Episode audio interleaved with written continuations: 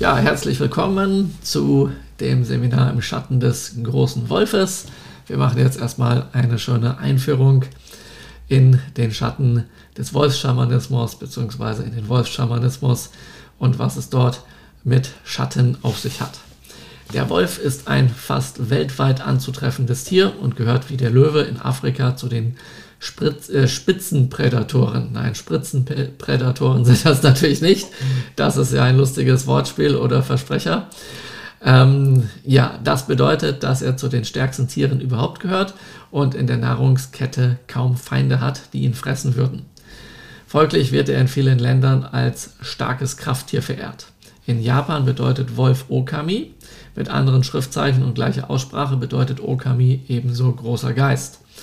Im Gegensatz zu anderen gefährlichen japanischen Tieren wie etwa Bären und Schlangen ist der japanische Wolf für den Menschen ganz und gar ungefährlich. Auch hierzulande ist der Wolf eher scheu und ungefährlich, es sei denn, er sammelt negative Erfahrungen mit Menschen.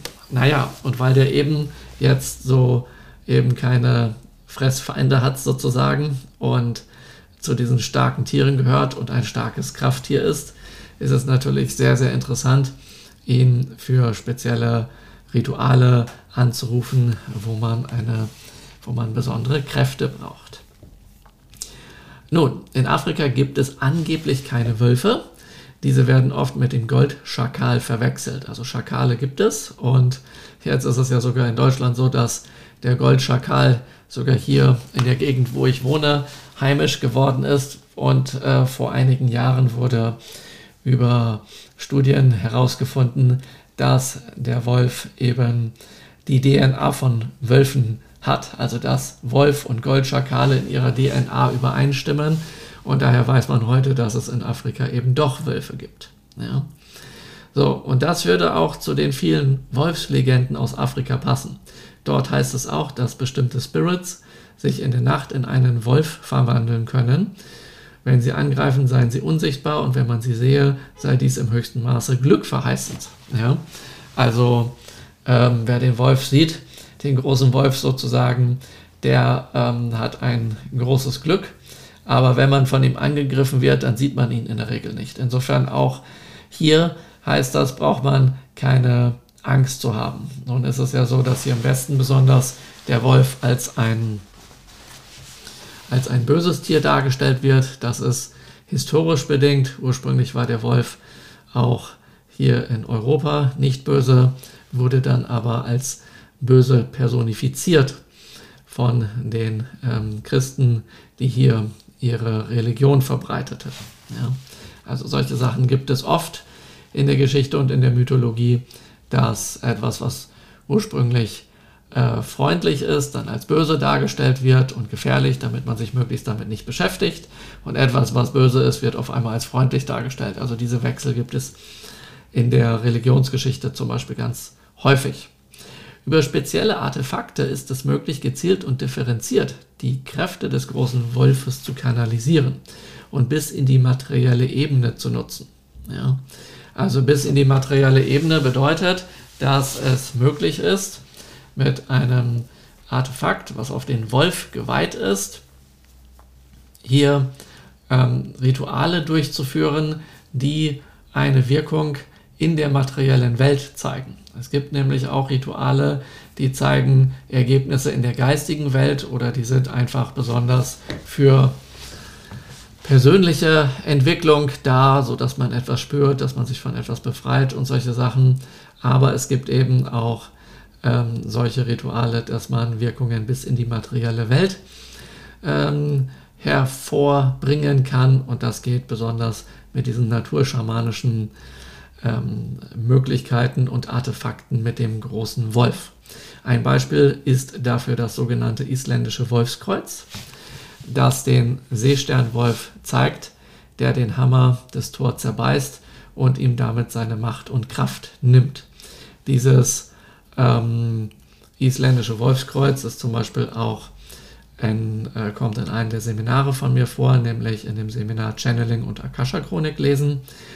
Und äh, dort lernst du mit dem großen Wolf zu kommunizieren und gleichzeitig ist er für dich das Sprachrohr zu den Seelen der Verstorbenen, da es zu seinen Aufgaben gehört, sich um die Weiterreise von Seelen zu kümmern. Ja, und äh, das ist zum Beispiel ein anderes Artefakt und hier in dem ähm, Seminar im Schatten des großen Wolfes geht es um den Seesternwolf. Ja? Und der zerbeißt den Hammer des Thor und nimmt ihm damit seine Macht und Kraft. Und das ähm, hat jetzt in gewisser Weise mit der nordischen Mythologie zu tun. Äh, zu tun. Also äh, als ich mich früher damit noch nicht auskannte, dachte ich, oh, Thor ist echt ein cooler nordischer Gott und sowas. Aber der ist eigentlich ein Halbgott, wie viele andere Götter, Götter ähm, der nordischen Mythologie auch. Und dort gibt es die Asen und die Wanen. Und die Asen, die müssen immer von einer besonderen Frucht essen, damit sie dann ähm, wieder für eine Weile unsterblich sind. Und die hatten eigentlich mal die Aufgabe übernommen, die Wanen zu schützen, aber dann ähm, haben die ihre Macht sozusagen missbraucht und ja, äh, und deswegen taucht hier in diesem Zusammenhang sozusagen dieser Seesternwolf auf, der auch einen, einen im Zusammenhang mit dem Fenriswolf steht und den Hammer des Thor zerbeißt und ihn damit seine Macht und Kraft nimmt, wenn er sich gegen ähm, die ursprünglichen nordischen Götter richtet. Und da sehen wir natürlich, ähm, sehen wir natürlich auch, aha, wenn es diesen Zusammenhang gibt oder diese Variante gibt, dann kann man äh, dieses Artefakt, hier in diesem Fall den Seestern, das Seestern-Wolfs-Artefakt eben in Ritualen dazu nutzen, dass man ähm, denen, die quasi ihre Macht und Kraft missbrauchen, dass man ihnen quasi ihre, äh, ihren Hammer ja, mhm. äh, zerbeißt und sie damit entmächtigt und entkräftigt. Auch in diesem Seminar, im Schatten des großen Wolfes, bekommst du ein ganz spezielles schamanisches Artefakt, welches aufgrund seiner Pentagrammform einen starken Schutz für dich und um dich aufbaut. Nämlich etwas, was die Form quasi eines Seesterns hat. Ja? Ein Seestern hat zahlreiche kleine Füße zur Fortbewegung, um sich an einem glatten Untergrund zu heften. Ähm, das ist natürlich nützlich für Rituale, also darauf übertragen. Das heißt, ähm, selbst wenn es scheinbar nicht möglich ist, irgendwo sozusagen anzudocken, um etwas zu tun, kann er das eben doch. Also das ist eine der Kräfte, die wir sozusagen hier für die Rituale brauchen. Er kann jederzeit in jede Richtung laufen und seinen Schutz für dich ausbreiten, ohne durch äußere Einflüsse von der Stelle bewegt zu werden. Ja. Das, ist, ähm, das ist sehr, sehr hilfreich. Ja. Also wenn man nicht nur eine Richtung hat, in die man ausweichen oder voranschreiten kann, sondern jede Richtung, dann ist das extrem, extrem praktisch. Ja? Und es kann deswegen auch helfen, dass man, wenn man in, sozusagen nach außen in jede Richtung gleichzeitig läuft, dass man sich damit nach innen zentriert. Das heißt, außen, nach außen hin wird ein Schutz aufgebaut und nach innen wird eine Kraft aufgebaut. Äh, die kleinen Hügel und Noppen an seiner Oberfläche sind wirbelartige Verlängerungen, seines flexibel beweglichen Plattenpanzers, die einen besonders starken Schutz gegen Angreifer und Eindringlinge ermöglichen, ohne in der Bewegungsfreiheit eingeschränkt zu sein. Auch das ist wiederum nützlich, wenn es um Verteidigung sozusagen geht, also um schamanisch-magische Verteidigung. Dann hat man quasi einen Schutz, ja, hier einen symbolischen Schutz und gleichzeitig ist das so nicht so wie bei vielen Rüstungen, die es gibt, die einen dann einschränken in der Bewegungsfreiheit und in den Handlungsmöglichkeiten, sondern hier ist man sozusagen, hier bleibt man in seiner vollen Kraft und das ist ganz extrem nützlich. Das ist also anders als eine Ritterrüstung, in der man sich nur äußerst schwerfällig bewegen kann. Seesterne haben statt physischer Augen an ihren Armen lichtempfindliche Sinneszellen. So kann der Seesternwolf Licht und Schatten unterscheiden. Sollte sich etwas Dunkles nähern, wird dieses sofort erkannt und gebannt. Der Mund des Seesterns ist in seiner Körpermitte unten.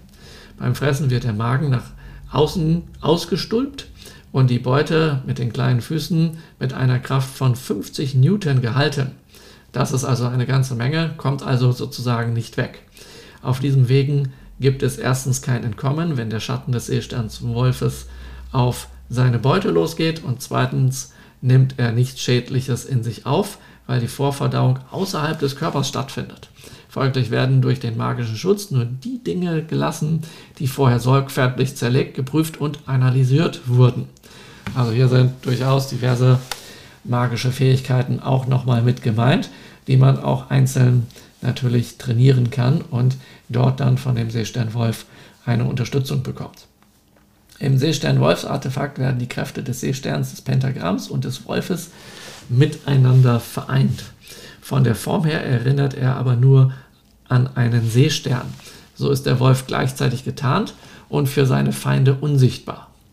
Daher ist es mit einem solchen Artefakt mittels einer mehrstufigen Weihe möglich, scheinbar unbesiegbar wirkende Feinde in die Knie zu zwingen, indem ihre Waffen unwirksam, ihre Energien zurückgeschleudert und ihre Vorhaben ins Gegenteil gewandelt werden. Das ist natürlich enorm praktisch und da sind wir dann auch quasi schon bei den, bei den Ritualvarianten, die es dort gibt. Und so bietet das Seestern-Wolfsartefakt die Möglichkeit, dem Wolf die Richtung zu zeigen, aus der Gefahr lauert, um dich davon zu befreien. Du rufst damit die List und den Kampfgeist des Wolfes in der Form eines Seesterns. Vor diesem Hintergrund lassen sich gezielte Rituale für Schutz und Abwehr durchführen. Diese Rituale passen zu den Eigenschaften des schützenden und kämpfenden Wolfes. Also es gibt verschiedene Arten von Wolf, ja, und hier geht es eben um besonders um Schutz und wenn es sein muss, eben auch um Kampf.